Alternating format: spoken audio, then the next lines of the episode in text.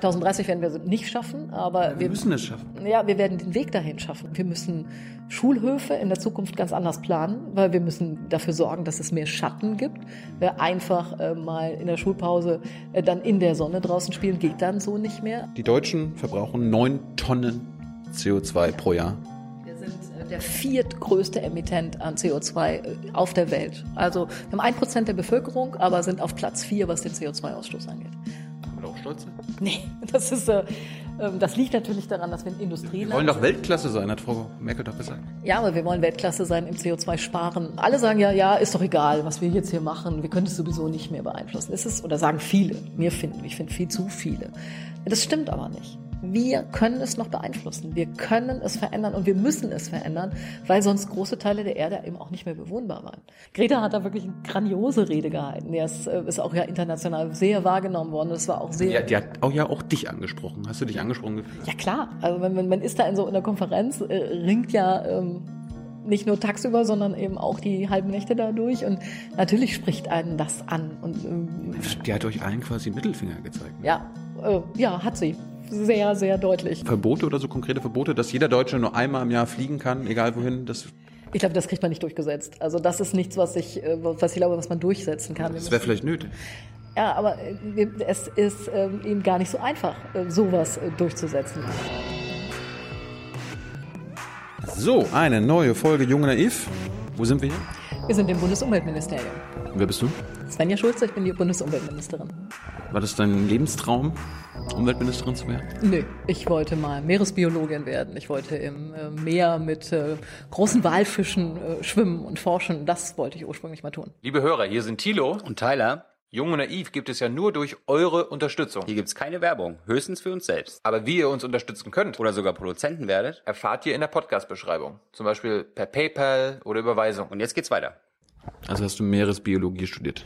Nee, ich bin, äh, ich hatte das mal vor, ich bin auch in die erste Vorlesung gegangen, noch während ich Schülerin war und ähm, fand aber dann das wirklich ja, langweilig, die Vorlesungen, die ich da hören sollte. Das hatte überhaupt nichts mit Fischen und dem Meer und so zu tun. Klar, wenn man Biologie studiert, muss man alles studieren. Da kann man nicht sagen, ich will nur einen Teil studieren. Und dann habe ich doch was anderes gemacht. Und zwar was? Ich habe dann ähm, Germanistik und Sozialwissenschaften studiert. Ähm, ich war an der Hochschule und man hatte Gott sei Dank Eltern, die gesagt haben, du bist das die erste, die bei uns studiert. Das ist ganz wunderbar. Studier doch mal das, was dir Spaß macht. Ähm, was finde ich heute noch mutig. Die hätten ja auch sagen können, da muss am Ende auf jeden Fall ein Job bei rauskommen. Ähm, Ist ja auch einer mal rausgekommen, aber ähm, sie waren nicht so fixiert darauf, dass sie jetzt Medizin oder Jura oder sowas ganz Pragmatisches studieren soll. Also bist du jetzt Diplom-Germanistin? Magister, ja. Ja. Und Abschlussarbeit war, handelte worüber? Wedekind über Frühlingserwachen habe ich geschrieben. Und dann bist du in die Verlagsbranche gewechselt oder wie war das? Nee, erstmal kam eine Phase, da bin ich ziemlich überraschend in den Landtag nachgerückt. Ich habe als Juso-Vorsitzende damals in Nordrhein-Westfalen mich sehr dafür eingesetzt, dass mehr junge Leute in die Parlamente kommen. Ich äh, fand ein Parlament, das muss die Vertretung der Bevölkerung sein. Da waren aber eigentlich keine Leute unter 50. ähm, Und dann habe ich mich damals mit dem Landesvorsitzenden der SPD, mit Johannes Rau, ziemlich angelegt und habe gesagt, die einzig jüngeren Leute, die hier rankommen, das sind die Zivis, die die Abgeordneten reinschieben. Das fand er ein bisschen frech, war auch frech. Und hat dann gesagt, besorgt doch Jüngere, die sich trauen, für ein Parlament zu kandidieren. Und das habe ich dann auch gemacht. Wir sind mit einer ganzen Gruppe von jungen Leuten äh, dann angetreten. Ähm, Ich bin dann nicht direkt reingekommen, ähm, äh, bin aber dann zu einem späteren Zeitpunkt nachgerückt und habe deshalb nach meinem Studium praktisch so mitten in der Abschlussphase ähm, als äh, Abgeordnete dann schon gearbeitet. Es gibt ja viele immer Leute, die dann sagen, ah, die Politiker haben nie in ihrem Leben gearbeitet, also immer einen richtigen Job gehabt. Hattest du das mal? Ja, ich bin äh, rausgegangen. Ich bin als jüngste Abgeordnete mit 30 dann wieder aus dem Parlament raus ähm, und habe mich ganz normal bei Firmen beworben und habe dann bei einer Unternehmensberatung äh, fast äh, vier, ja, viereinhalb Jahre da gearbeitet, ähm, habe Change Management Beratungen gemacht, habe äh, viel im, im öffentlichen Bereich auch gearbeitet ähm, und also aus heutiger Sicht immer noch total spannende Projekte gemacht. Für wen hast du denn da gearbeitet? Ja, kann, kann man im Nachhinein, darf man das ja immer alles nicht sagen. Man unterschreibt, dass man da verschwiegen bleibt. Aber ich war in vielen Kommunalbehörden, in Mittelbehörden. Ich habe für Versicherungen äh, gearbeitet, ähm, in, in Deutschland, aber auch im Ausland. Ich hatte irgendwie Booth Allen Hamilton mal gehört. Ja, gibt's nicht mehr, deswegen kann man das ruhig erzählen, genau. Was, was, was, was musstest du da machen? Hm, Da habe ich ähm, was gemacht, das nennt sich heute CEO Positioning. Also ich habe äh, CEOs von größeren Firmen begleitet in der Frage, wie können sie mit ihren Mitarbeiterinnen und Mitarbeitern kommunizieren? Was ist überhaupt, wenn man eine riesig, also man hat 10.000 Beschäftigte, wie schafft man es überhaupt, Informationen äh, zu den Mitarbeiterinnen und Mitarbeitern zu bekommen? Über welche Hierarchiestufen geht das? Wie bindet man äh, die Leute ein? Welche Sprache muss man sprechen? Also damit die einen überhaupt verstehen. Und das habe ich eine Zeit lang gemacht. Das kannst du doch heute eigentlich als Ministerin auch gut anwenden, oder? Ja, es ist aber ein deutlicher Unterschied, ob man jemanden berät, also von außen guckt, äh, oder ob man selber äh, in der Rolle ist. Ähm, aber ich kann viel von dem, was ich ähm, als äh, Unternehmensberaterin gemacht habe, nutzen. Ehrlich gesagt, aber noch mehr von dem, was ich bei den Jusos gelernt habe. Weil da habe ich gelernt, seine Meinung sagen, argumentieren, sich auseinandersetzen, sich trauen, sich auch hinzustellen und mit lauter fester Stimme äh, zu reden. Ähm, das war, glaube glaub, war die Juso-Zeit, war wirklich die entscheidende. Zur SPD wollte ich gleich kommen, aber was hast du denn als Unternehmensberaterin für dein Leben und jetzt gelernt? Naja, ich habe eine enorme Menge Geld da verdient, viel, viel mehr als heute, ähm, habe aber auch gemerkt, dass das nicht meine Motivation ist, dass es mir nicht in erster Linie darum geht, viel Geld zu verdienen, dass mich alleine, also ich habe auch nicht weniger gearbeitet als jetzt, aber nur dieses Geld, das war jetzt nicht das, was mich alleine glücklich macht. Also ich will auch was verändern, ich will was bewegen und ich will nicht nur anderen sagen, was sie tun können. Wer berät dich denn jetzt heutzutage? Ich habe einen Kreis von Leuten um mich herum, das ist mir ganz wichtig. Ich habe hier im Ministerium Mitarbeiterinnen und Mitarbeiter, die ich sehr ernst nehme, weil ich glaube, dass sie über lange Erfahrung verfügen. Die setzen sich mit Details über, über Jahre, teilweise über Jahre auseinander und wissen dann eine Menge, die, auf die greife ich gerne zurück. Ich habe aber auch einen Kreis von Leuten um mich herum. Also mir ist auch wichtig, Freundinnen und Freunde zu haben, die ab und zu sagen, also jetzt komm mal runter, äh, komm mal aus deiner Berliner Blase da wieder raus. Und, äh, Passiert manchmal. ja, na klar, äh, Berlin ist anders. Äh, Das ist doch noch neu hier. darum- ja, aber man, es geht trotzdem schnell, dass man die Sprache annimmt, dass man ähm, denkt, alle müssten das wissen, was wir politisch tun. Wissen natürlich nicht alle. Also wir hier ähm, haben x Zeitungen, wir reden die ganzen, den ganzen Tag über Politik. Normale Leute tun das nicht. Äh, Die beschäftigen sich mal, ähm, wenn sie morgens gucken, was ist so neu äh, damit. Ähm, Und das muss man sich, finde ich, ganz regelmäßig wieder klar machen. Es gibt ja immer aktuell irgendwelche ähm, Geschichten, wo McKinsey auch eine Unternehmensberatung quasi beim Verteidigungsministerium mitberät. Gibt es auch Unternehmen, also Unternehmensberater McKinsey, die im Umweltministerium was zu tun haben? Wüsste, also bei mir in meinem Umfeld im Moment nicht, äh, wüsste ich nicht. Es, ich würde das gar nicht ausschließen. Doch ich glaube, wir machen ab und zu auch Sachen zusammen. Wir haben zum Beispiel ähm, regelmäßig so einen Report ähm, über äh, die Entwicklung in der Green Tech Branche. Also alles, was sich um grüne Technologien ähm, ähm, rankt. Und das machen wir auch immer mit Beraterinnen und Beratern zusammen. Das, das erarbeiten wir nicht selber, sondern da, da kaufen wir auch Know-how ein. Aber es ist nicht so, dass ich hier regelmäßig irgendwie am, am Tisch jemand sitzen hätte. Du bist ja so nicht ähm, so alt, wir brauchen ja nicht äh, darüber reden, wie alt du bist. Ich bin 50, ich bin- finde das ganz wunderbar. Da musst du also wahrscheinlich noch 20 Jahre arbeiten.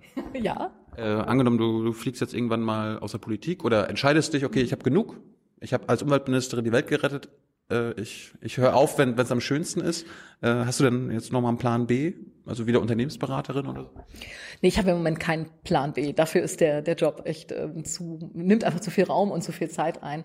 Ähm, ich bin aber schon mal, ich war ja Parlamentarierin, bin wieder rausgegangen, äh, bin wieder, habe wieder als Abgeordnete kandidiert, bin wieder in ein Parlament hinein.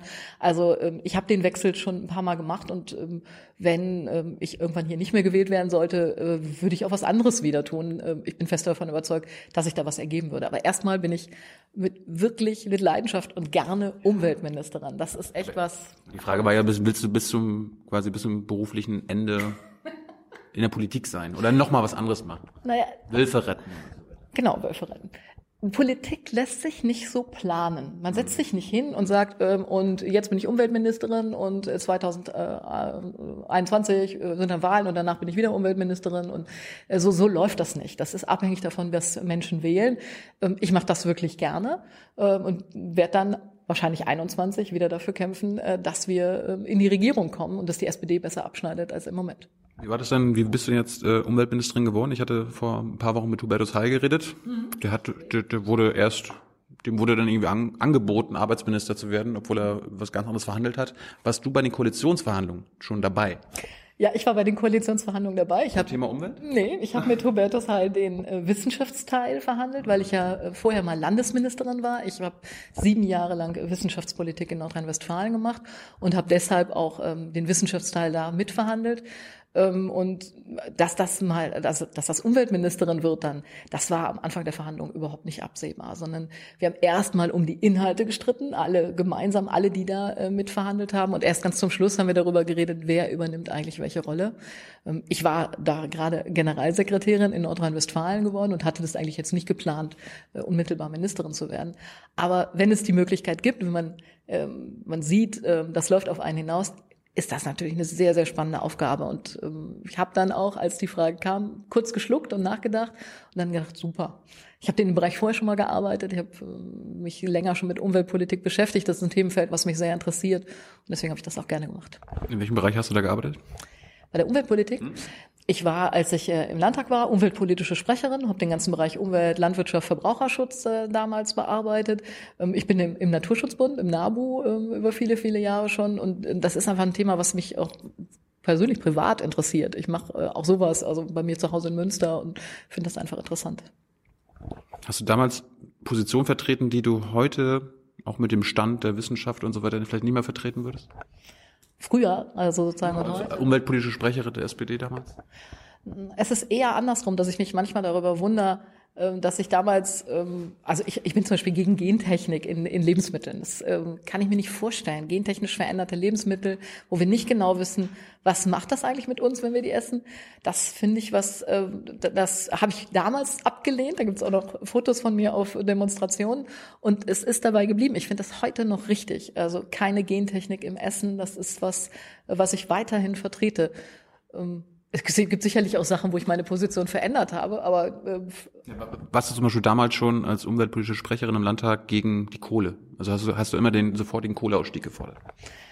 Das war damals im Landtag gar nicht so Thema, ehrlich gesagt. Nee, wir hatten uns mit, mit ganz anderen Fragen äh, beschäftigt damals. Das war, ehrlich gesagt, hat mir das, hatte ich das damals war das nicht so brennend. Also da ging es erstmal um Atomausstieg. Wir wollten raus aus der Atomkraft. Äh, das ist eine Risikotechnologie. Das hat mich damals äh, unheimlich beschäftigt. NRW ist doch Kohleland, oder? Ja, aber ähm, irgendwie, das sind ja immer gesellschaftliche Diskussionen. Und damals war für mich echt erstmal wichtiger raus aus Atom. Das äh, fand ich extrem wichtig. Gut, äh, jetzt zur SPD. Du hast schon die Jusos ange, angesprochen. Das heißt, du bist ziemlich früh als, als Schülerin schon eingetreten? Naja, als, als Schülerin, ich war ähm, bei mir an der Schule Schulsprecherin, war dann in der Bezirksschülervertretung, hieß das. Also bei mir, damals ich, habe ich in Neuss gewohnt, ähm, da ähm, auf der Ebene eben aktiv. Und dann war mir klar, ich will irgendwie mehr. Ich will politisch hier auch was verändern. Ich will was bewegen. Ähm, und da habe ich mir alle Parteien vor Ort angeguckt. Ich bin wirklich zu allen gegangen. Doch, es war eine sehr interessante Erfahrung. Grüne, ja. SPD?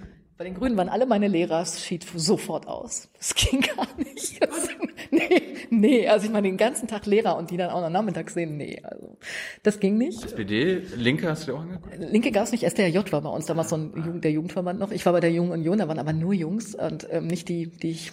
Aber das wäre deine Chance heutzutage. Ja, pff, äh, nee, politisch aber eben nicht, das passte gar nicht. Und äh, bei der, S die gab es bei mir vor Ort auch nicht. Ähm, ich war dann äh, bei der SPD und die haben mich also wirklich sehr, sehr nett empfangen. Die haben mich vollkommen ernst genommen. Ich bin da als Schülerin hingedackelt und die haben immer nicht gesagt, geh erst mal zehn Jahre Plakate kleben, sondern die haben mich sofort in Diskussionsrunden mit reingeholt, haben sich das angehört, fanden das spannend, haben mich da reingezogen, haben ähm, die Expertise nachgefragt, die sie mir zugeschrieben haben. Das war, das das war damals mal so, ja?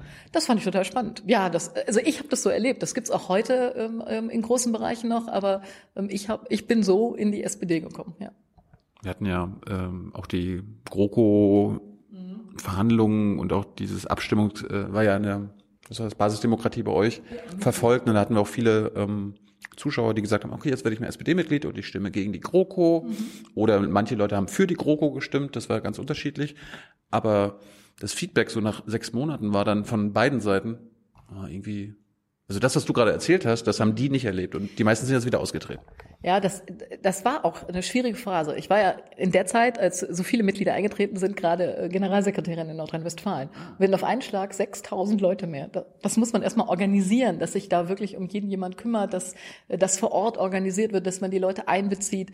Und das ist nicht überall gut gelaufen, leider. Das fand ich sehr schade. Aber Ende der 80er hat es ja noch funktioniert. Genau, bei mir hat das noch funktioniert. Ähm, wir müssen da auch wieder hin. Das ist ganz wichtig für die SPD, dass wir wir sind ja eine Mitgliederpartei. Wir wollen auch eine Mitgliederpartei sein. Das sind für uns nicht nur Leute, die einen Beitrag zahlen, sondern wir wollen sie einbeziehen. Und wir haben heute schon ganz andere Möglichkeiten mitzumachen. Früher war das irgendwie nur auf der Ebene vor Ort. Im Grunde genommen hatte man den Zugang. Jetzt haben wir äh, Online-Portale, man kann mitdiskutieren, man kann äh, sich beteiligen. Das, das finde ich einen wichtigen Schritt nach vorne. So. Dann bist du bei den, hast du bei den Users mitgemacht. Wie hast du dich da durchgesetzt?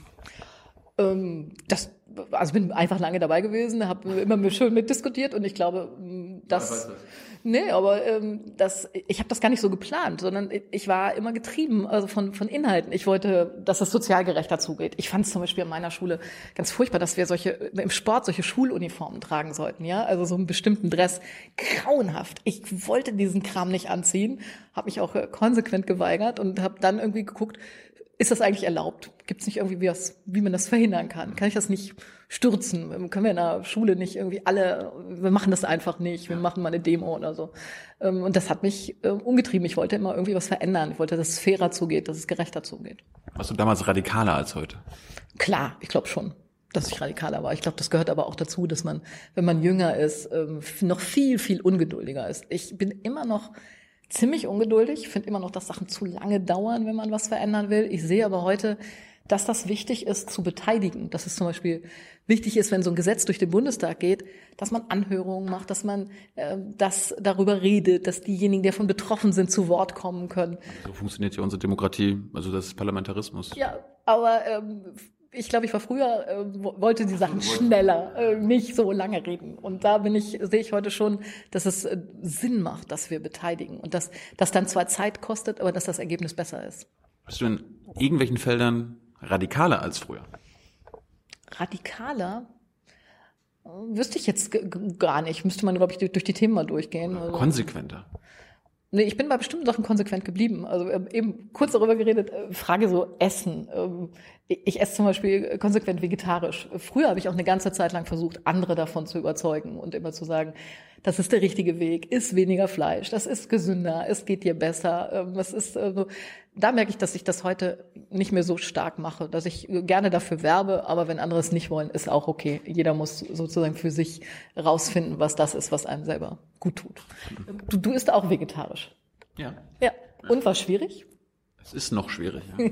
Warum? Weil ich ja gerade erst angefangen habe. Was ist daran schwierig? Die Umstellung. Also einfach, man, man weiß ja ganz genau, wo man im Supermarkt immer hingehen muss, um sich irgendwelche Sachen, die man normalerweise isst, holt. Ja. Oder man hat so die fünf bis zehn Restaurants oder Gaststätten, wo man sich ab und zu mal was holt. Ja, ja. Und in der Regel sind da, ist da immer irgendwie Fleisch mit dabei gewesen. Ich habe manche Sachen, wo, keine Ahnung, wo, wo es Pasta gibt, da sage ich einfach ohne Fleisch und dann kriege ich halt mal eine Pasta. Aber es ist nur kompliziert. Ja, aber wir wahrscheinlich in der deutschen Küche auch immer gewöhnt sind. Das ist ein Stück Fleisch, eine Beilage und. Ich habe es meiner Oma, ich habe es meiner Oma noch nicht erzählt, meiner Mutter. Echt nicht? Wenn die das jetzt erfahren. Ja, ja okay. Um, ich, ich wollte es nicht öffentlich machen, sorry. Damit muss ich jetzt leben. Wie, wie bist du noch jetzt aktuell umweltbewusst? Äh, achtest du darauf, wie du dich fortbewegst? Ja, ich, ich komme aus Münster, das ist äh, die Fahrradhauptstadt. Ähm, ich fahre so oft es geht und so viel es geht mit dem Fahrrad. Ja, hier noch nicht ganz, äh, weil hier ist es immer so eng getaktet, die Termine. Ich würde total gerne Fahrrad fahren, aber ähm, wir haben es hier noch nicht hingekriegt. Da geht's meistens doch äh, mit, mit Auto und dann mit Mitarbeitern, die mir auf dem Weg eben noch Sachen zu dem Termin sagen oder so. Geht's meistens doch mit Auto hin und her. Aber wenn ich mich privat bewege, dann mit öffentlichem Nahverkehr, mit Fahrrad. Das ist das was mir eigentlich also am nächsten kommt. Und ich achte auch darauf, dass ich muss schon beruflich manchmal fliegen. Wir kompensieren das alles, aber ich finde das nicht so gut und ich versuche möglichst im, im Urlaub nicht so viel hin und her zu fliegen. Habt ihr eigentlich nur elektrische Dienstwagen? Hybridfahrzeuge haben wir. Ähm, wir haben, ähm, weil man die für die längeren Strecken braucht, ähm, da muss man, ich muss ja, bin ja nicht nur in Berlin unterwegs, sondern eben dann auch draußen. Noch besser wäre, wir hätten Elektrofahrzeuge mit einer besseren Reichweite. Ich hoffe, dass die jetzt langsam kommen, dass man eben nicht nur in der Stadt damit rumfahren kann. Wenn du zurück nach Münster fährst, irgendwie. Ah, Zug, was ist doch das? Ja klar, das ist das Bequemste, finde ich. Also gut, dann hat er mal fünf Minuten Verspätung, aber der steht nicht im Stau. Äh, Ich kann da arbeiten, man kann sich da unterhalten, man, man kriegt einen Kaffee. Äh, Das, also das finde ich echt am besten, dann Zug fahren zu können. Gerade auf so längeren Strecken fahre ich gerne Zug. so. Irgendwann kam die SPD ja an die Regierung, 98. Wie alt warst du da? Ja, zwölf Jahre äh, jünger als jetzt. Ja, zehn. 20, 20 Jahre. 98. 30, da warst du 30. Ja, ja. Da warst du noch nicht politisch aktiv, da warst du noch im Studium. Ähm, Bei den äh, Jusos war ich damals auch aktiv mit 30, doch. Da bin ich gerade aus dem Parlament wieder rausgegangen. Ja, warum bist du überhaupt rausgegangen? Naja, ich wollte was anderes machen. Ich war, äh, wollte nicht Du nur, warst doch in der Politik, du warst Parlamentarierin, das ist. nicht nur Politik machen. Ich habe immer eingefordert, dass Leute auch berufliche Erfahrung haben müssen. Und ich wollte auch mal berufliche Erfahrung haben. Also raus aus der Politik, mal sehen, wie sich das von außen darstellt, was, ähm, was, ähm, wie, wie man dann Politik wahrnimmt. Und ich bin ganz bewusst eine Zeit lang da mal rausgegangen. Wie hast du denn so die ganzen Agenda 2010 Sachen miterlebt? Das fand ich schrecklich. Ich fand das ähm, gruselig damals. Ähm, da war ich ja irgendwie ein Stückchen weiter draußen, habe auch da ähm, nicht so den Eindruck gehabt, ich, ich kann da so richtig ähm, äh, Einfluss nehmen. Und das ging aus meiner Sicht wahnsinnig schnell ähm, und äh, für mich auch so ein bisschen überfallartig. Und ich habe über Jahre damit gehadert. Ähm, Und jetzt ist es lange vorbei. Ich glaube, dass wir heute neue Antworten brauchen, wie denn Sozialstaat der Zukunft aussieht. Das ist nicht mehr Hartz IV, das sind nicht mehr diese Agenda-Diskussionen. Wir müssen jetzt gucken, was bedeutet eigentlich stärkere Digitalisierung? Was bedeutet es, dass Leute äh, nicht mehr in einem Arbeitsverhältnis sind, sondern immer wieder andere Jobs haben? Sicher bei mir. Ich äh, habe vier, fünf. Ich glaube, das längste, was ich hatte, war sieben Jahre an, an einer Stelle. Was bedeutet das eigentlich, diese Veränderung im Lebenslauf zu haben? Und sichern wir das äh, schon genügend ab? Ermöglichen wir genug Weiterbildung? Und da, glaube ich, müssen wir was verändern. Das bringt Hubertus Heil ja jetzt auch auf den Weg. Hast du damals auch gekämpft gegen Hartz IV wie Andrea Nahles zum Beispiel? Mm, Ja, das war ja die gleiche Generation und wir fanden das beide nicht richtig. Die hat sich damals arrangiert. Also ich meine, sie war auch vor anderthalb Jahren bei mir, da meinte sie auch im Großen und Ganzen ist abgeschafft, müsste das jetzt nicht, wir könnten über das und das reden. Bist, bist du gegen die Sanktionspraxis? Ich glaube, dass wir diese Sanktionen verändern müssen, dass das in dieser Form nicht geht. Aber An sich, Sanktionen an sich. Ja, ich glaube, ganz auf Sanktionen verzichten äh, kann man nicht. Das ist, ähm, man braucht, glaube ich, auch äh, für diejenigen, die in so ein Loch gefallen sind, die Motivation brauchen, denen muss man helfen, aber da muss man auch sagen können, bis hierhin und nicht weiter. Ähm, Das ist, das ist so das Existenzminimum. das muss und, gewährleistet und, sein. So wie das jetzt im Moment ist, geht aber, es nicht. aber wenn, wenn sanktioniert werden kann, kann das ja also das Minimum noch gekürzt werden. Ja, ich finde, man muss Möglichkeiten haben, den Leuten zu sagen, du musst hier in eine Beratung kommen, du musst wieder raus aus dem Loch, du musst weiterkommen können. Und wenn, da muss man auch irgendwie Druck machen können. Ich weiß, dass da Leute in, in Löcher hineinfallen und dass man ihnen da raushelfen muss. Ähm, aber wir müssen es verändern. Wir sind ja jetzt auch dran. Ähm, So wie wir das damals gemacht haben, ist das nicht die Antwort auf die heutige Zeit. Die heutige Zeit braucht andere Antworten und wir müssen das System vor allen Dingen zukunftsfester machen. Das ist mir immer noch wichtig und das ähm, bringen, müssen wir auch auf den Weg bringen. Gut, nochmal zurück jetzt NRW. Du warst dann wieder zurück im Landtag. Was hast du da, was hast du dir da vorgenommen? Naja, im, im Landtag, äh, ich war ja zunächst äh, umweltpolitische Sprecherin da. Das war eben ein Themenfeld, was mich äh, auch sehr, sehr interessiert hat und wo ich damals in der Oppositionsrolle ja erstmal versucht habe, die Position der SPD zu schärfen. Meine Aber Rüttgers war der Ministerpräsident. Ja, leider. Ja, und in den, in den fünf Jahren äh, habe ich eben dafür gesorgt, dass die SPD in dem Themenfeld überhaupt mal sichtbar wird, dass sie äh, Positionen hat, dass man sieht, dass wir an einer eigenen umweltpolitischen Agenda arbeiten. Das war in Regierungszeiten ist das immer schwieriger, ähm, in so, auf so einer Landesebene deutlich zu machen. Das ähm, äh, habe ich dann in der Opposition gemacht. Das ist interessant, weil Barbara Hendricks hatte mal erzählt, früher war das so, als die SPD mit den Grünen koaliert hat, okay, wir machen das Soziale und die Grünen kümmern sich um die Umwelt. Und jetzt Aber ich glaube, das geht heute nicht mehr. Parteien müssen ähm, für alle Fragen auch Antworten haben. Man darf nichts an jemand anderen delegieren. Und genauso äh, wie wir sozialpolitisch was sagen, müssen wir auch sagen, was ist denn das spezifisch Sozialdemokratische an der Umweltpolitik? Und es ist zum Beispiel, dass wir Umwelt und soziale Gerechtigkeit zusammendenken, dass wir nicht nur gucken, also was müssen wir genau verändern, sondern wer ist denn davon betroffen? Wer wohnt an den lauten Straßen? Wer wohnt da, wo die ganzen Autoabgase sind? Das sind meistens Leute, die sich keine teuren Wohnungen leisten können. Und das heißt, wenn wir Umweltpolitik machen, machen wir auch unmittelbar was für die Gesundheit dieser Leute. Und dieses, das Mitdenken, das auch Mitdenken, was hat das für wirtschaftliche Konsequenzen? Was bedeutet das für Arbeitsplätze? Das ist, glaube ich, was spezifisch sozialdemokratisches. Also warum bist du denn nicht Umweltministerin geworden, als ihr wieder die Regierung erlangt habt in NRW? Naja, weil wir in der Koalition mit den Grünen waren und in einer Koalition ähm, muss, genau, war dann vollkommen klar, dass die Grünen das Umweltministerium äh, haben wollten. Aber in Wissenschaft kann man auch eine Menge machen für ähm, die großen Umweltfragen, die wir haben. Was war dein größter Erfolg als Wissenschaftsministerin? Studiengebühren abgeschafft. Das war echt ein riesen Erfolg. Das haben wir ja noch in einer Minderheitsregierung gemacht, also als Regierung keine eigene Mehrheit im Parlament. Und es war, man musste also Stimmen von anderen dazu bekommen. Und es war spitz auf Knopf, ob das klappt, ähm, ob wir wirklich die Stimmen kriegen, die dazu gesagt waren. Ähm, und als das durch war, war ich wirklich froh. Gab es noch irgendwelche anderen Projekte? Also Studiengebühren war das aller, allerwichtigste. Ich habe auch ein neues Hochschulgesetz gemacht und so, aber Studiengebühren war wirklich das, wo ich gemerkt habe, wie unmittelbar Politik das Leben der Menschen verändert, ja. Ob man wirklich studieren kann, ob man sich darauf konzentrieren kann oder ob man drei Nebenjobs braucht, um das Studium zu finanzieren. Das hängt eben davon ab, ob man die 500 Euro im Semester zusätzlich zu den Einschreibegebühren noch zahlen muss oder nicht. Das sind 1000 Euro im Jahr, ja. Neben Miete, neben dem, was man fürs Studium sowieso schon braucht. Ähm, das ist schon viel Geld, wenn man ähm, vielleicht noch Geschwister hat, die äh, auch Geld brauchen oder wenn man aus einer normal verdienenden Familie kommt. Wie hast du es damals geschafft als Studentin? Mit, nur mit Stipendien. Also ja, ja. Ich habe nee, ich war meine Eltern haben beide gearbeitet, meine Mutter auch und damit waren wir knapp über die BAföG Grenze drüber. Also BAföG kriegte ich nicht. Mein Bruder war in der Ausbildung, das wird dann alles zusammengeschmissen und ähm, ich habe aber dann ein Stipendium bekommen und dann und habe eben nebenher auch gearbeitet. Wie bekommt man Stipendien? Ich habe ein Stipendium von der Friedrich Ebert Stiftung bekommen. Das ja, das war damals hat auch damals sehr geholfen. Also ich habe trotzdem noch gearbeitet, aber ich habe eben auch schwerpunktmäßig mal studiert. Hast du irgendwelche Affären schon mal durchstehen müssen als Ministerin, als Politikerin? Affären? Ja, also Skandale oder so. Ja, persönlich. keine persönlichen Affären.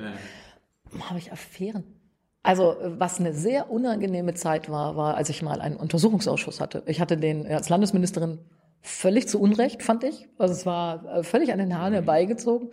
Ähm, Es ging um Kugeln, Graphenkugeln, ähm, die ähm, im Forschungsreaktor in Jülich äh, atomar bestrahlt worden sind vor meiner Geburt, weit vor meiner Geburt, und wo die genaue Anzahl dieser Kugeln ähm, nicht mehr genau festzustellen war. Und dafür war dann plötzlich ich, wurde ich verantwortlich gemacht, dass man das nicht mehr feststellen kann, dass dieses Graphen zerbröselt ist. Das fand ich alles sehr seltsam, weil ich meine, war alles vor meiner Geburt. Gut, ich kann trotzdem verantwortlich sein. Aber diesen Untersuchungsausschuss, das fand ich anstrengend und echt. Gab es ein Ergebnis? Nö. hat unglaublich viel Zeit gekostet. Gab kein Ergebnis. Bist du irgendwo äh, gewerkschaftlich organisiert? Ja, ich bin äh, in der IGBC, habe da auch äh, bei mir vor Ort lange die Frauenarbeit gemacht, habe Frauenstrukturen aufgebaut, habe ähm, die Fra Frauen, die es in der IGBC sind leider noch nicht so viele. C heißt, ne? Das sind die, die Chemie, Chemiegewerkschaft, ist das im Grunde genommen. Bergbau Chemie, aber schwerpunktmäßig Chemie. Ähm, Und dann habe da vor allen Dingen die Betriebsrätin zusammengeholt, Schulungen organisiert. Ähm, Das habe ich gemacht. Und ich bin auch noch bei Verdi. Ähm, Da bin ich aber erst später eingetreten. Also Bergbau, Chemie, Energie. Bist du dann da die, diejenige, die für schlechte Nachrichten sorgt und sagt, die Industrie müssen wir irgendwann mal, also das meiste unserer Industrie muss jetzt irgendwann mal weg, aufhören? Nein, ich glaube, dass wir unsere Industrie brauchen. Ähm, Wir brauchen diejenigen, die äh, produzieren. Wir brauchen den Maschinenbau, wir brauchen die Chemie. Die haben sehr, sehr wichtige Lösungen, die sie äh, auch erarbeiten. Und wer will heute auf chemische Industrie verzichten? Wer will auf die ganzen Produkte verzichten? jetzt in Sachen Bergbau, Energie, die ganzen fossilen.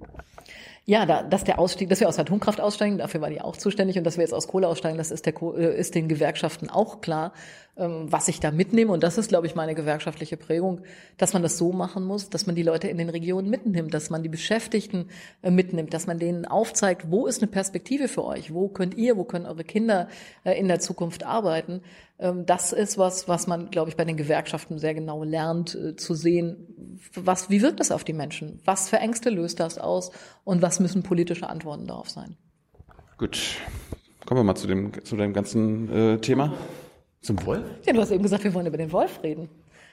Ich finde ja deine Position da sehr interessant. Jedenfalls das, was man liest, äh, bist du einer der wenigen, der sagt, äh, den Wolf muss man schützen. Das ist ein Erfolg des Naturschutzes, dass wir den Wolf wieder Der haben. wird ja auch geschützt. Also die, das EU-Artenschutz. Äh, Ja, äh, ja. FFH-Richtlinie heißt die, aber Artenschutz, wir haben den Wolf geschützt. Er ist jetzt wieder in Deutschland. Das ist eigentlich ein Riesenerfolg für den Artenschutz, für den Naturschutz. Aber ähm, es wird natürlich im Moment sehr stark skandalisiert. Der Wolf wird genutzt, um im Grunde genommen andere Diskussionen zu führen. Ich habe immer den Eindruck, es geht gar nicht wirklich nur um den Wolf, sondern es geht um die Frage, hey Politik, nehmt uns wahr, nehmt uns mit unseren Sorgen wahr, nehmt uns mit dem wahr, was wir hier äh, vor Ort erleben. Und dafür steht der Wolf irgendwie. Es geht gar nicht in Wirklichkeit um dieses sehr scheue Tier. Und das habe ich bei dir jedenfalls mal gehört, dass du das ähnlich gesagt hast. Also so vieles erinnert, also diese irrationalen Ängste erinnert an die Flüchtlingsdebatte. Wo kommen die jetzt her? Die gehören doch gar nicht hierher. Es, sind, es gibt zu viele. Und wer weiß, was mit unseren Kindern passiert und so weiter und so fort. Aber was hat denn der Wolf mit unserer Umwelt zu tun? Ist das nicht so ein Landwirtschaftsthema hier mit Schafen? Naja, er hat schon was mit, mit mir und mit meinem Ministerium auch zu tun, weil wir natürlich für den Artenschutz zuständig sind. Die meisten denken, da geht's äh, um äh, Elefanten und äh, Löwen und das, das tut es auch. Es geht auch um diesen internationalen Artenschutz, aber es geht auch hier um den Artenschutz bei uns zu Hause. Ähm, Thema, was jetzt im, im letzten Jahr sehr äh, öffentlich wahrgenommen wurde, war zum Beispiel das, der Insektenschutz. Wir haben ein, ein dramatisches Insektensterben. Das, das ähm, kann man eigentlich auch wahrnehmen, weiß eigentlich auch jeder, was, weil man sieht abends deutlich weniger Tiere im, im Licht. Wir haben, wenn man mit dem Auto fährt, deutlich weniger Tiere auf der Windschutzscheibe. Und ähm, es ist, es ist wirklich, ja, es ist dramatisch, was wir da erleben. Das ist äh, 75 Prozent Rückgang in der, in der Masse der Tiere und auch dramatisches Artensterben. Also wir haben über 500 Wildbienenarten, die dann spezialisiert sind auf einzelne Blüten, auf bestimmte Nischen, in denen sie leben. Und von denen sind über die Hälfte bedroht. Also das heißt, sie sind vom Aussterben bedroht. Und das ist was, ja, das, im letzten Jahr hat das eine unheimliche Prominenz bekommen über das äh, Bienensterben. Das haben die Menschen wahrgenommen. Damit verbindet man was. Oh, wenn die Biene stirbt, dann, dann gibt es keinen Honig mehr, dann gibt es keine Bestäubung mehr, dann gibt es keine Vögel mehr und dann, dann kommt das bei uns an. Und das ist was, ähm, wo ich gemerkt habe, dass Artenschutz, also da in der Frage Insektenschutz, unheimlich viele Menschen interessiert, dass sie ihre Gärten angucken, gucken, was können sie verändern, welche Blumen braucht es da ähm, und dass das auch ein ganz wichtiges Thema ist. Ich wollte zwar später darauf kommen, aber hier der IPCC-Bericht, da steht unter anderem drin, wenn, wir's, wenn die anderthalb Grad Grenze erreicht ist, dann verlieren sechs Prozent aller Insekten auf der Welt die Hälfte ihres Lebensraums. Und wenn wir bei zwei Prozent angelangt sind, 20 Prozent, also 18 Prozent. Und das ist wirklich dramatisch, weil wir verlieren Arten, die wir noch gar nicht so genau kennen, die, die wichtig sind, die wichtige Funktionen haben und die ähm, zu, zu, unserem, ähm, zu unserer Vielfalt, zu dem Leben dazugehören. Und die verlieren wir zum einen durch den Klimawandel, durch Erwärmungen, durch, dadurch, dass die Tiere keinen Lebensraum mehr haben. Es gibt keine Autobahn für Insekten, wo die mal ein Stück weiterziehen können, wenn es irgendwo zu warm wird. Ja, das, unsere Landschaften sind so zerstückelt, sind so, wir nehmen so viel Raum als Menschen ein, dass Tiere eben auch gar nicht äh, wandern können. Und das ist was, was wir zum Beispiel organisieren, dass wir ein grünes Band wieder äh, durch Deutschland bekommen, ein blaues Band für die Flüsse, wo Tiere auch, auch wandern können, wo sie dafür sorgen können, in, in kühlere Regionen wiederzukommen. Ähm, und das ist ein wichtiges Thema, ja. Mir fällt gerade ein, in Frankreich habe ich jetzt gelesen, die sind viel weiter in Sachen Bienenschutz. Also die haben da jegliche Neokontoide, ich, ich kann das Wort nicht aussprechen, verboten. Wir schaffen das nicht. Ja, Neonix kann man einfach sagen, ist die Abkürzung Neonix. davon. Neonix, das ist eine bestimmte Art im Grunde genommen von Pflanzengift. Damit kann man das zusammenfassen. Ähm, das ist ein ganz wichtiges Thema, ist auch eins, wo ich mich wahnsinnig ärgere. Dazu gehört auch Glyphosat, also Neonix und Glyphosat, das sind so die bekannten äh, Pflanzengifte. Und wir hätten die Chance gehabt, Glyphosat zu verbieten in der letzten äh, Legislaturperiode. Das war auch vereinbart in der Regierung. Und der Landwirtschaftsminister damals hat einfach anders abgestimmt und hat damit auf der europäischen Ebene, da wird es geregelt, dafür gesorgt, dass es Glyphosat weitergibt. Äh, klares Lobbyinteresse von denen, äh, die das herstellen und die das weiter vertreiben wollen, kann man sehr viel Geld mit verdienen. Jetzt haben wir ja eine neue Ministerin. So, jetzt, ja, jetzt ist es aber auf der EU-Ebene erlaubt. Jetzt müssen wir mühsam versuchen, das in Deutschland rauszunehmen. Und wir haben uns darauf geeinigt, wir wollen Glyphosat verbieten, so schnell es geht. Also wir wollen jetzt schon festlegen, dass wir es verbieten, sobald das in der EU möglich ist. Und wir wollen festlegen, wie wir das reduzieren können, weil wir müssen weniger von diesen Pflanzengiften verwenden. Sie sind schädlich für die Insekten. Sie finden sich ähm, äh, überall nachher wieder. Wir müssen bei unserem Trinkwasser darauf achten, dass wir alles wieder rausholen. Also ähm, das ist ein ganz, ganz wichtiges Thema. Und die Franzosen haben eine ganze Menge angekündigt. So richtig viel gemacht haben sie also leider nicht. Ähm, aber da müssen wir alle mehr machen. Das ist im Privaten. Man wundert sich, wenn man mal so drauf guckt, was man so als Pflanzengift zu Hause stehen hat, was da drin ist. Ich kann nur mal empfehlen, drauf zu schauen, was da als Wirkstoff drin steht. Das sind wirklich gefährliche Sachen. Und der größte Teil wird natürlich in der Landwirtschaft verwendet. Und das ist ein ganz wichtiger Punkt. Ich weiß nicht, ob du noch fragen willst. Sag das mal direkt. Wir müssen die Art und Weise, wie wir Landwirtschaft betreiben, verändern. Und das ist die Frage vor allen Dingen, wie wir es fördern. Fällt mir gerade ein, bei Frankreich, der, der Macron hat ja sein, das war doch dieser Minister, der so, der anerkannte Umweltaktivist und Experte war und der hingeschmissen hat. Ja, das war ein sehr, sehr bekannter Fernsehmoderator. Habt ihr euch kennengelernt? Ja, das ist ein bekannter Fernsehmoderator gewesen, der in, in Frankreich dann Umweltminister geworden ist, der aber äh, wirklich von außen in die Politik hineinkam und große Schwierigkeiten hatte, damit klarzukommen, dass man, wenn man was sagt, das dann noch nicht umgesetzt ist, sondern dass man was tun muss, dass man Gesetze voranbringen muss, dass man sich einsetzen muss, dass man diskutieren muss. Das fand er immer sehr anstrengend. Ähm, und man hat schon gemerkt, dass ihn das nervt. So, das, und er hat dann irgendwann auch gesagt, jetzt reicht's und hat hingeschmissen, ja. Er war ja Leben lang Klimaschützer. Erinnerst du dich noch daran, wann du zum ersten Mal gelernt hast oder verstanden hast, dass wir Menschen für den Klimawandel, also für die, dass der Klimawandel menschengemacht ist? Es fing bei mir eher an mit dem Umweltthema. Ich weiß, dass wir als Kinder äh, überall Aufkleber verteilt haben, dass man Wasser sparen muss, äh, dass man das Licht ausmachen muss, weil das Energie spart. Das hieß damals noch nicht Klimawandel, das war, als ich klein war, noch gar nicht, äh, oder als jung war, noch gar nicht so der Begriff, aber dieses, wir müssen sparsamer mit den Ressourcen umgehen. Wir, äh, wir verschwenden viel zu viel. Wir, wir leben, als hätten wir noch eine, eine zweite Erde irgendwo in der Tasche. Das hat mich auch als, als Jugendliche schon sehr beschäftigt. Aber erinnerst du irgendwann, ich weiß bei mir, das war irgendwie mit 16, habe ich es irgendwann kapiert, okay, wir sind daran schuld und nicht nur ein bisschen. Nee, ich kann mich nicht an so ein genaues Datum oder einen genauen Tag oder sowas erinnern, sondern dass das irgendwie, also jedenfalls in unserer Familie in der, in der Diskussion immer Thema war also für als wir Kinder angehalten wurden, ja. mach gefälligst das Licht aus. Und lass nicht über Wasser laufen. Und dass dann aber auch darüber diskutiert wurde. Das liegt aber glaube ich auch daran, dass wir einfach total viel draußen waren und sehr viel uns mit Natur und sowas auseinandergesetzt haben. Und ich weiß, dass ich damals ich fand Feuersalamander immer unglaublich klasse und habe dann irgendwann mitgekriegt, die die sterben aus, die haben gar keinen Lebensraum mehr und habe meine Eltern dann so lange gequält, bis wir versucht haben, Feuersalamander zu züchten und wieder auszusetzen. Das hat auch gut geklappt. Also man hat dann die aufgepäppelt. Ich hatte eine Feuersalamander-Aufzugsstation und wir haben die dann so klein sozusagen ähm, irgendwo aus irgendwas rausgerettet, sie aufgepäppelt, bis sie groß und stark waren und dann wieder ausgesetzt. Das fanden wir super. Jetzt haben wir fast vergessen, über den Wolf noch mal kurz zu reden. Ja. Äh, jetzt ist ja Frau Klöckner, die Landwirtschaftsministerin, möchte den Abschuss erleichtern. Und auch die, äh, ich glaube, fast alle Landwirtschaftsminister aus den Bundesländern, ich komme ja aus MacPom, da ist Herr Backhaus seit 20 Jahren nicht nur im Amt, sondern auch bekannt dafür, alle Wildtiere, der Biber, der Wolf, der muss zur Verantwortung gezogen werden, soll abgeschossen werden, falls nötig. Kannst du denn das jetzt verhindern? Ja. Wenn der Bundesrat das beschließt? Der Wolf ist geschützt. Das ist ein geschütztes Tier. Er ist äh, international geschützt. Wir können ihn nicht einfach ähm, sozusagen abschießen. Das geht gar nicht. Was man tun muss, ist das Zusammenleben organisieren.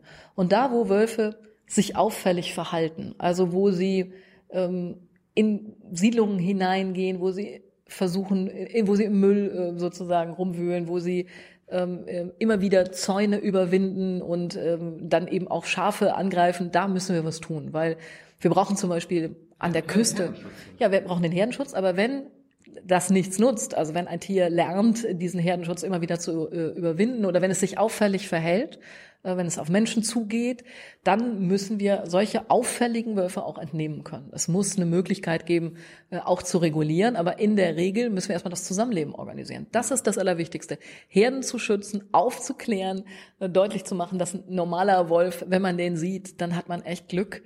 Und das Zusammenleben mit Wölfen ist in der Regel völlig unproblematisch. Wir müssen den Schäfern helfen die, die die äh, Tiere halten, die müssen die möglichen Schutzmaßnahmen bekommen. Dafür habe ich mich, haben wir uns hier im Umweltministerium auch sehr stark eingesetzt und wir können das heute auch. Die Länder können diese Schutzmaßnahmen voll und ganz bezahlen und äh, damit muss es auch möglich sein, Herden zu schützen. Wir reden von 1,6 Millionen Schafe, hat das BMEL letztens bekannt gegeben und davon dieses Jahr vielleicht 1000, also letztes Jahr 2018 1000 wurden gerissen. Das ist ja minimal. Naja, für die Schäfer ist es schon hart, weil äh, Schäferinnen und Schäfer, also die, die professionell Tiere halten, verdienen damit sehr, sehr wenig Geld. Und deswegen müssen wir uns auch um die kümmern. Für die ist das ein, wirklich auch ein wirtschaftliches Problem. Hast du was mit der Weideprämie zu tun? Nee, leider nicht, aber ich möchte, dass wir ähm, auch für diese äh, Schafhalter Tierprämien haben, damit sie das weitermachen können. Das ist aus Naturschutzsicht enorm wichtig. Es ist wichtig, dass wir Schafe an den Deichen zum Beispiel haben, dass sie helfen, das Graskurs zu halten, den Boden da zu verfestigen. Es ist wichtig, dass wir sie in bestimmten Naturschutzgebieten haben, dass sie die, die Wiesen niedrig halten. wir brauchen Schafe auch in den Landschaften, um Landschaften zu erhalten. Und deswegen müssen wir sie auch schützen. Das kann man aber auch. Dann musste Frau Klöckner mal sagen, also ihr Ministerium tut so, also sie verbreiten nur, ja, die Wölfe 20 bis 30 Prozent mehr jedes Jahr. Also die tun so, als ob das quasi, naja. als ob es keine Obergrenze gibt, aber gerade beim Wolf gibt es eine natürliche Obergrenze, genau. weil jedes Rudel maximal 15 Tiere hat und jedes Rudel hat ein eigenes Gebiet, wo genau. kein anderes Rudel kommt. Das heißt, du kannst hochrechnen oder ausrechnen, wie viele Wölfe es maximal in Deutschland geben wird. Genau, und das Wachstum ist jetzt, weil wir sie gerade erst neu wieder bekommen und weil, wenn die natürlich jetzt hier äh, reinkommen, sie sind jetzt äh, sehr stark in den Ostländern, sie, wir haben jetzt die ersten, die in Niedersachsen und in Nordrhein-Westfalen sind, ähm, dann steigt die Zahl natürlich erstmal, weil wir nichts hatten. Wenn man von Null anfängt, ist das Wachstum erstmal sehr schnell, aber es ist genau richtig. Die leben in Rudeln, die Rudeln haben eine bestimmte Anzahl von Tieren. Ähm, wir wissen übrigens gar nicht genau, wie viele, weil es gar nicht so einfach, die zu zählen. Die sind sehr, sehr scheu. Und ähm, es gibt auch nur eine begrenzte Anzahl äh, von Rudeln auf einer Fläche. Ja, das ähm, gibt ja nicht. Das hängt eben davon ab, wie viel Nahrungsangebot überhaupt da ist. Ja. Und deswegen, ja, ich glaube, dass wir darüber aufklären müssen, dass man darüber reden muss, dass man mit dem der böse Wolf und Rotkäppchen sowas aufräumen muss und sagen muss, was da wirklich hintersteht. Ich habe ehrlich gesagt mehr Angst vor bestimmten Hunden, die ähm, nicht angeleint äh, rumlaufen, die, die sehr aggressiv sind, die sehr aggressiv auch äh, abgerichtet werden, äh, als davor mal einem Wolf zu begegnen. Ähm, das ist, also da, da habe ich wirklich mehr Angst vor. vor Von Wolfsexperten gelernt, dass es wie ein Lottogewinn ist, wenn man mal wirklich einen Wolf in der freien Wildbahn sehen könnte. Ja, also ist äh, nicht ja. häufig. Mach doch mal so einen Fototermin. Also es gibt irgendwie sehr viele äh, ja, ja, es gibt, es gibt hier diese, diese Wolfstation in Saarland, ganz, ganz berühmt. Äh, da kannst du ja mal irgendwie deine Message loswerden. Ja, also ich habe, ich hab, glaube ich, sogar Wölfe streichen. Ja, nee, das finde ich wiederum komisch. Ich finde, das ist ein Wildtier. Das soll auch ein Wildtier bleiben. Ja, das, die wurden vom Menschen aufgezogen. Ja, aber das, ich finde das eben nicht. Also nicht so tun, als sei das ein Kuscheltier. Ja, das ist ein Wildtier. Das soll auch ein Wildtier bleiben und es soll. Ähm, also es gibt Hunde und es gibt Wölfe und die Wölfe sollen ruhig auch Wildtiere bleiben.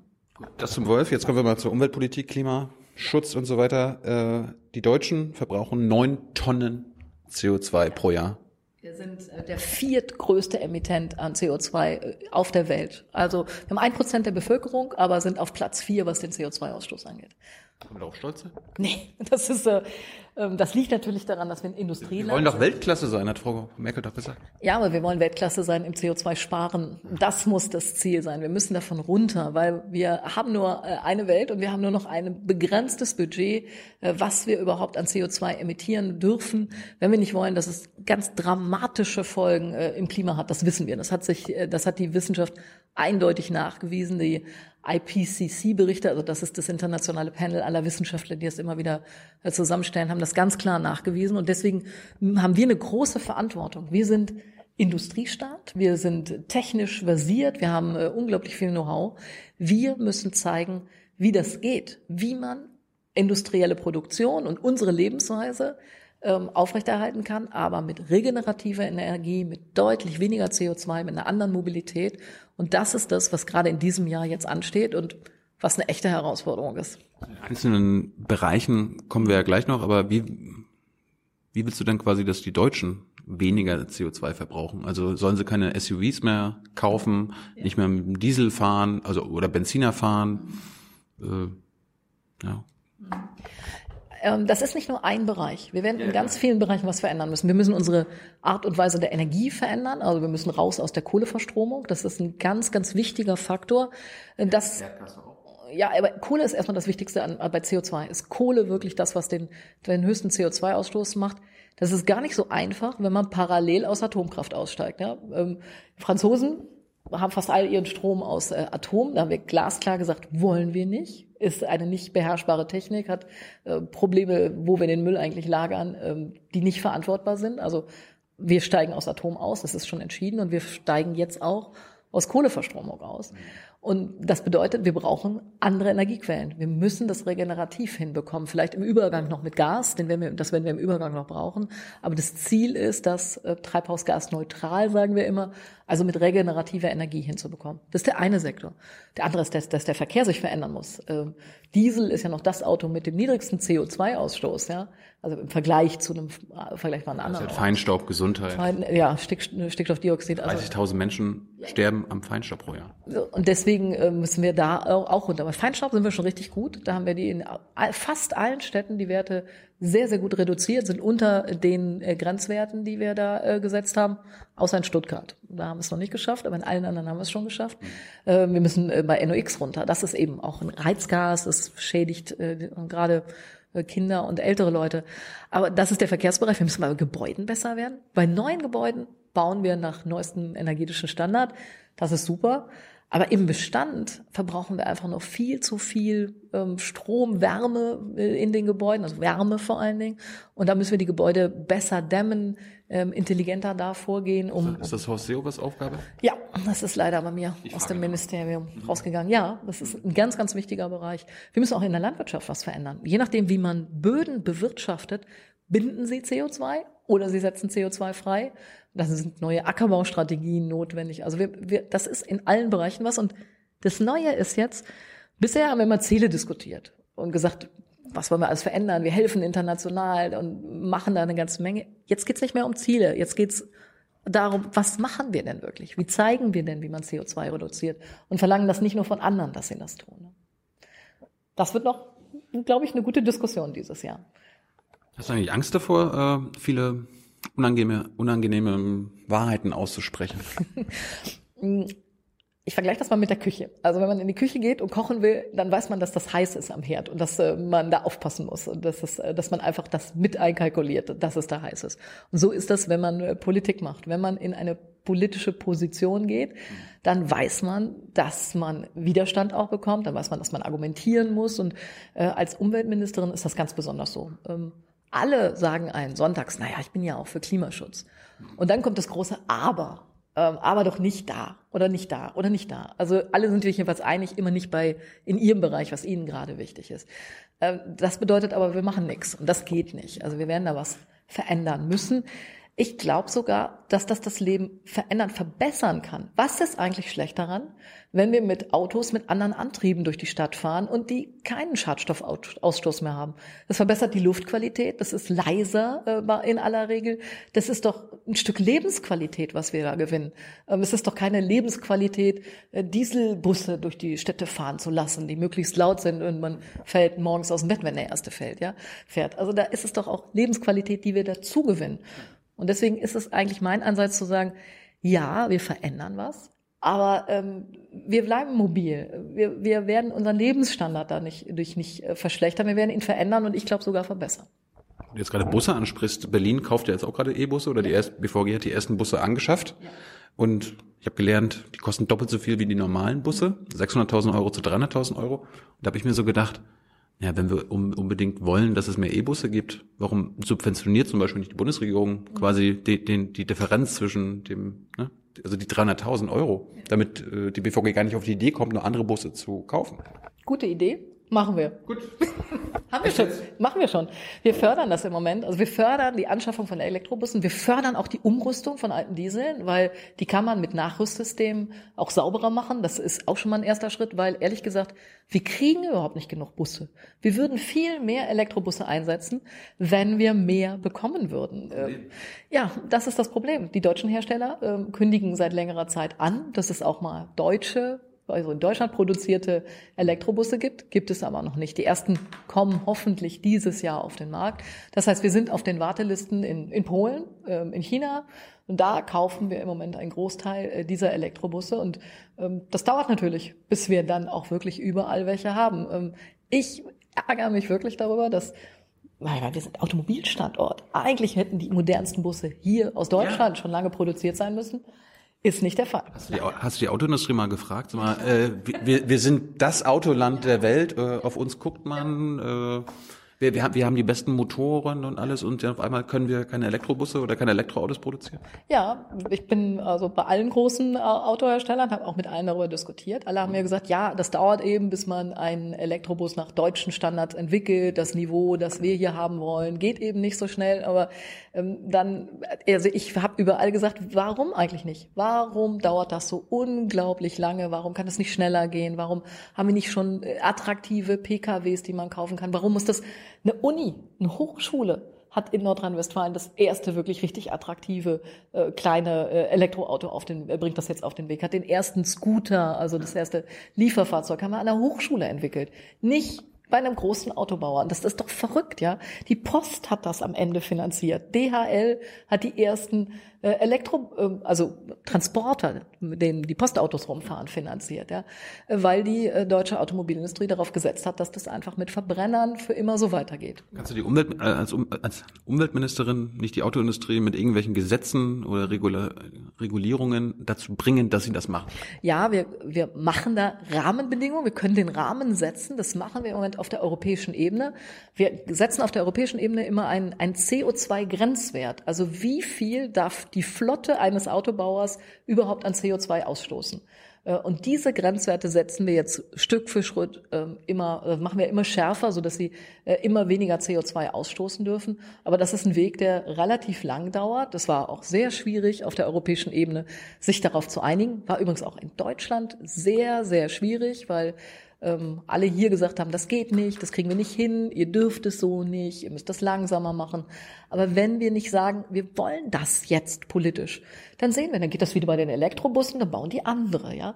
Und das will ich nicht. Ich will, dass die hier bei uns gebaut werden. Das sind gute Arbeitsplätze, sind gut bezahlt und deswegen möchte ich, dass die Industrie hier bei uns bleibt. Ähm, bei allem Respekt für die polnischen Nachbarn und auch die chinesischen Kollegen. Die Arbeitsplätze möchte ich hier haben und nicht in China. Das hast du gerade schon Industriepolitik angesprochen. Wie soll es dann heutzutage noch möglich sein, quasi Ökologie und Ökonomie miteinander zu verbinden, angesichts der Hausaufgaben, die uns jetzt bevorstehen? Naja, wir müssen hier in Deutschland zeigen, dass das geht. Äh, wir sind Industrieland und wir haben gleichzeitig sehr, sehr hohe Umweltstandards. Und ich sage, ähm, auch ganz selbstbewusst, unsere chemische Industrie ist so gut, wie sie heute ist, weil wir schon sehr früh Standards eingezogen haben. Aber trotz dieser Standards, hast du doch gerade gesagt, sind wir Weltklasse im Verpesten. Ja, aber wir sind zum Beispiel in der chemischen Industrie, was ähm, ähm, da die Entwicklung von, von Chemien angeht, was die Entwicklung angeht und die Sauberkeit, die wir da haben, haben wir viele, viele Jahre Standards gesetzt. Der Himmel über den Rom muss wieder blau werden. Wir müssen Filtertechniken einbauen. Das äh, haben wir vor vielen Jahren angefangen und das hat, zeigt heute den Erfolg. Wir sind heute weltweit diejenigen, die diese ganzen Techniken exportieren. Wie man Filtern, Filter einsetzt, wie man so produziert, dass man möglichst wenig Schadstoffe produziert, wie man Wasser so reinigt, was man in einem Industrieprozess hat, dass es eben nicht die Flüsse vergiftet, ja. Und dieses, das brauchen wir überall. Das, was wir hier in Deutschland gelernt haben, das muss man schneller in anderen Ländern jetzt äh, auch in die Realität umsetzen. Kleines Beispiel, Plastikmüll, ja. Wir sind doch hier gewöhnt, wir sammeln das wieder ein. Wenn man Plastikflaschen schon meint, verwenden zu müssen, dann müssen sie am Ende in die gelbe Tonne, in den gelben Sack und dann können wir sie wieder recyceln. Ich war auf einer großen Konferenz zur Vermüllung der Meere in, in äh, Indonesien. Ähm, wir haben 80 Millionen Einwohner, die haben 280 Millionen, die haben kein System, wie man das wieder einsammelt, den Müll. Da ist es unsere Verantwortung, denen zu zeigen, wie das geht, wie wir das gemacht haben, wie wir der Industrie gesagt haben, hier, ihr zahlt, ihr zahlt für die Verpackungen und dann äh, sammeln wir das Zeug auch wieder ein. Unser System ist jetzt auch nicht das Beste.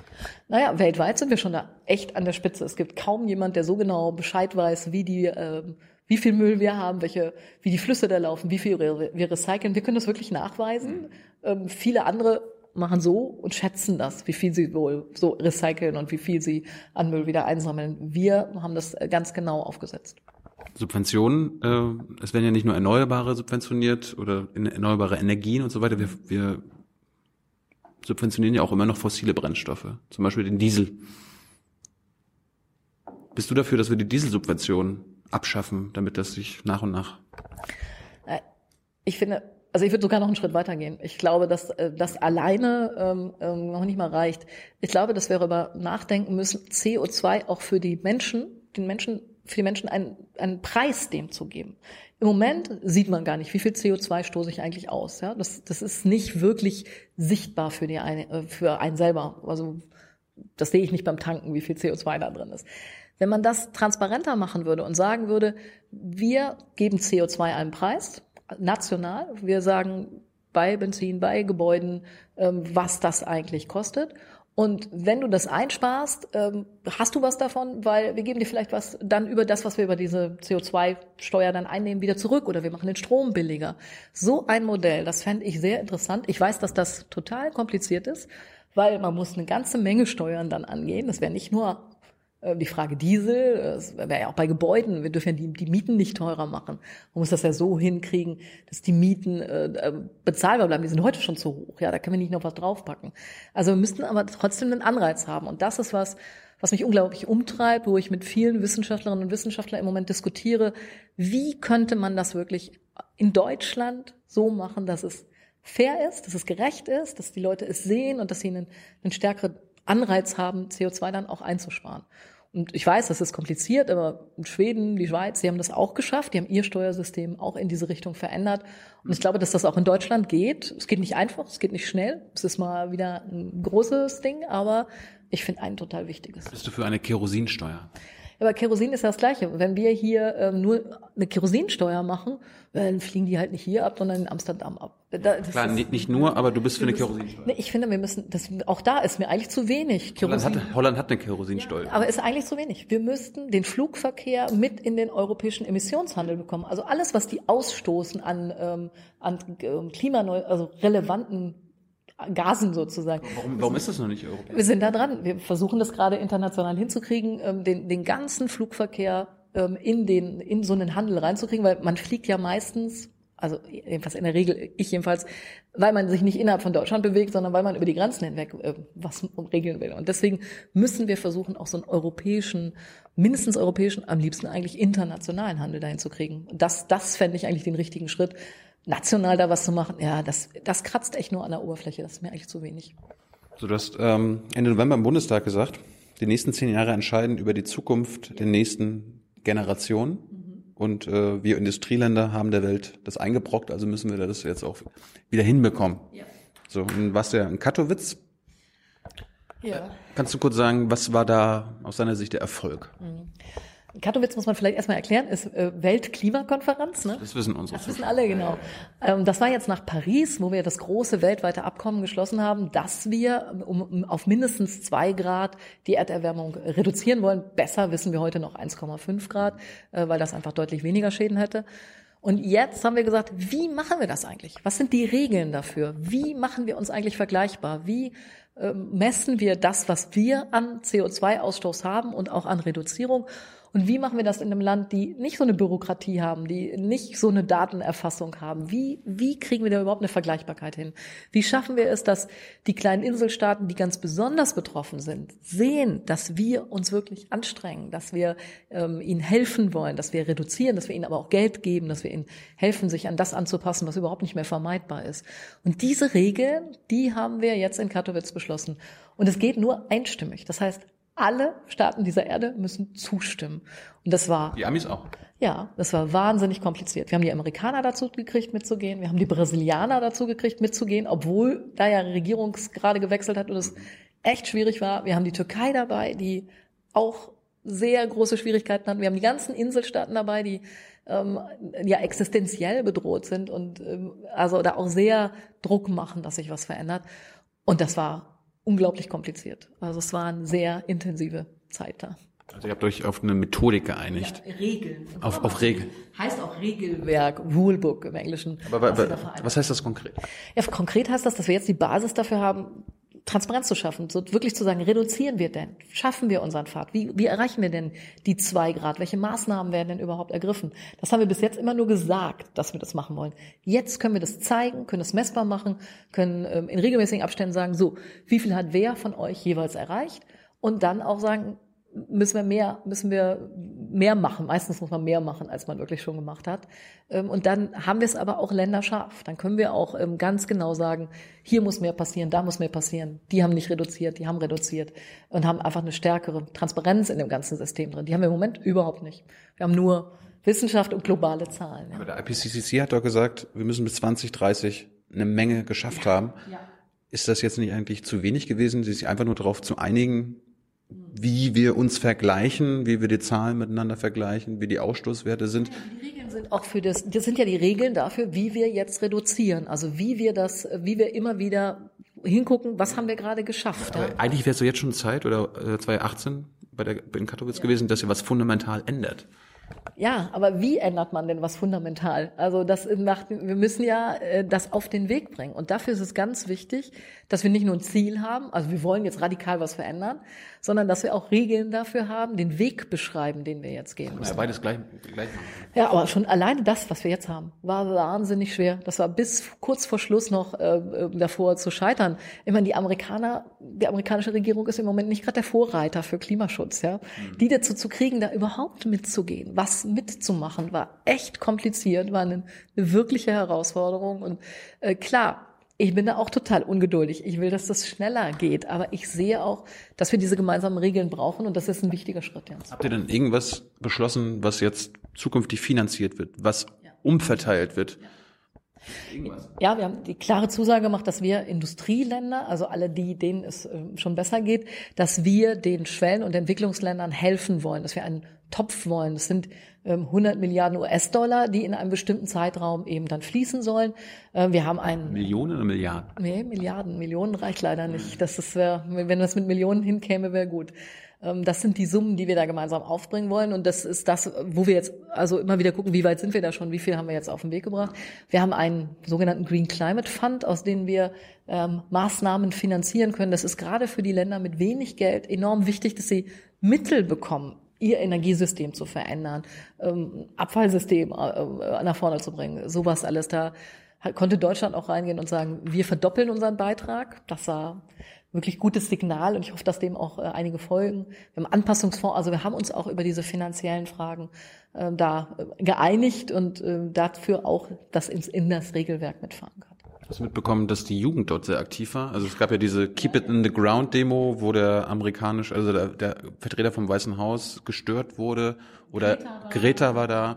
Ja, Greta hat die, hat die schönsten Sätze, die ich je gehört habe, bei einer Konferenz gesagt. Ja. Greta hat da wirklich eine grandiose Rede gehalten. Der ist, äh, ist auch ja international sehr wahrgenommen worden. Das war auch sehr. Ja, die hat auch ja auch dich angesprochen. Hast du dich angesprochen gefühlt? Ja klar. Also wenn man, man ist da in so einer Konferenz, äh, ringt ja ähm, nicht nur tagsüber, sondern eben auch die halben Nächte dadurch. Und natürlich spricht einen das an. Und, ähm, die hat euch allen quasi Mittelfinger gezeigt. Ne? Ja, äh, ja, hat sie. Sehr, sehr deutlich. Sie und auch andere. Ähm, ich fand auch äh, Arnold Schwarzenegger äh, wirklich äh, spannend, der ja da ein flammendes Plädoyer gehalten hat. Hätte ich auch nicht gedacht, dass ähm, so einer da solche Reden hält. Ähm, das, das ist wichtig für so eine Konferenz, weil man sitzt ja da zusammen, verhandelt die ganze Zeit, versucht einen Text zu einigen und es ist immer wieder wichtig, dann nicht nur sich von denen blockieren zu lassen, die gegen alles sind, die nicht wollen, die ja. nicht weiterkommen, sondern eben auch sagen zu, wir müssen was ändern. Es geht. Wir, wir sind da auf dem richtigen Pfad. Und dafür war sowas wirklich klasse. Ich hatte bei uns, wir haben so einen Dialog gemacht, Talanoa-Dialog heißt das. Das ist eine, eine Art und Weise auf den Fidschis, wie man sozusagen äh, sich äh, erklärt, wie weit man gekommen ist, was man falsch gemacht hat, was man richtig gemacht hat. Das nennen die Talanoa. Und sowas haben jetzt alle Staaten miteinander da gemacht. Wir sind immer in kleinen Runden, haben wir uns zusammengesetzt, haben uns gegenseitig berichtet, was hat schon gut geklappt. Also bei mir haben sie mir Löcher im Bauch gefragt, wie ein erneuerbares Energiegesetz funktioniert hat, wie wir das auf den Weg gebracht haben. Und haben aber auch gesagt, was nicht gut klappt, wo wir Schwierigkeiten haben, was äh, nicht so gut läuft. Und da habe ich eine aus unserer Jugenddelegation mitgenommen. Ich habe eine junge Vertreterin der Jugenddelegation dabei gehabt. War die auch so radikal? Ja, sehr. Und er hat auch einen super guten Beitrag da gehalten. Das äh, war echt klasse. Ich wollte jetzt mal zu den IPCC-Sachen nochmal kommen. Also das war ja der, der finde ich, der wichtigste Bericht letztes Jahr. Ja. Also für uns Menschen auf der ganzen Welt. Und das eine ist ja das 1,5 Grad Ziel, was wir Menschen versuchen noch irgendwie versuchen sollten zu erreichen. Zwei Grad wäre fast schon katastrophal. Ja. Äh, wir hatten ja erst die Insekten schon angesprochen. Äh, acht Prozent der Pflanzen würden bei anderthalb Grad äh, Anstieg ihren, ihren Lebensraum verlieren. Vier Prozent der Tiere, bei zwei Prozent wäre alles zwei bis dreimal so, so schlimm. Das wollte ich auch noch sagen. 90 Prozent der Korallenriffe werden weg, bei, bei zwei Grad werden alle weg, dann werden die Inselstaaten weg. Äh, wir hätten bei zwei Grad alle ein bis zehn Jahre einen eisfreien Nordpol. Permafrostboden haben wir heute wieder Berichte bekommen, dass sie äh, viel stärker auftauen. Das äh, CO2, was darin gebunden wäre, würde zusätzlich dann noch in, äh, in die Atmosphäre kommen.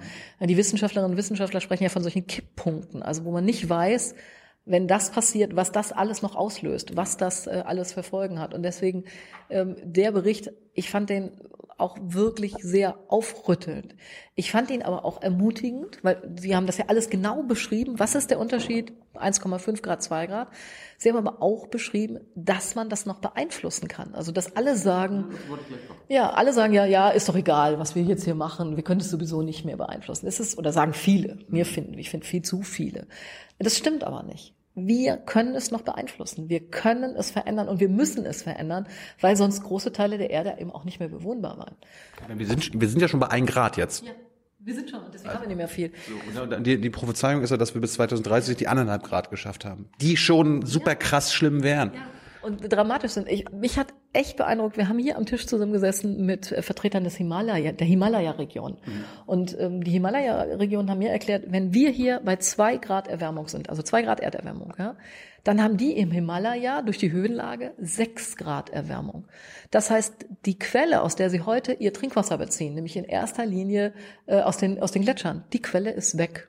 Das heißt, ein Viertel der Weltbevölkerung, die um den Himalaya herum leben, haben keinen Trinkwasserzugang mehr. Die können da eigentlich nicht mehr leben. Das ist, das ist dramatisch. Das sind, ähm, wir würden Flüchtlingsströme auslösen in einem Ausmaß, äh, das kann man sich heute gar nicht vorstellen. Und deswegen, wir müssen die Erde bewohnbar halten. Wir haben nicht noch eine zweite irgendwo, wo wir mal eben umsiedeln können. Und deswegen ist dieser IPCC-Report so wichtig. Noch wichtiger ist aber, dass wir jetzt was tun. Aber erklär doch unseren Zuschauern mal, du hast ja gerade selbst gesagt, eineinhalb Grad ist der globale Durchschnitt. Ja. Das bedeutet ja nicht, dass in, in Deutschland es eineinhalb Grad wärmer wird. Das ist, das, ich habe jetzt mal gelesen, dass es vier bis sechs Grad wärmer sein würde, allein im Sommer. Ja, es ist sogar noch, noch äh, differenzierter. Wir wissen, dass wir ähm, mehr zum Beispiel starke Regenereignisse, mehr ungewöhnliche Wetterereignisse, die wir jetzt mal so alle paar Jahre kennen. Ja, dann gibt's mal einen totalen Sturm oder einen absoluten Dürresommer, wie wir den letzten hatten. Das wird extrem zunehmen. Wir werden mehr von solchen Starkregen, von solchen äh, Trockenheiten haben. Das ähm, ist jetzt schon absehbar. Ein Teil davon können wir auch gar nicht mehr verhindern.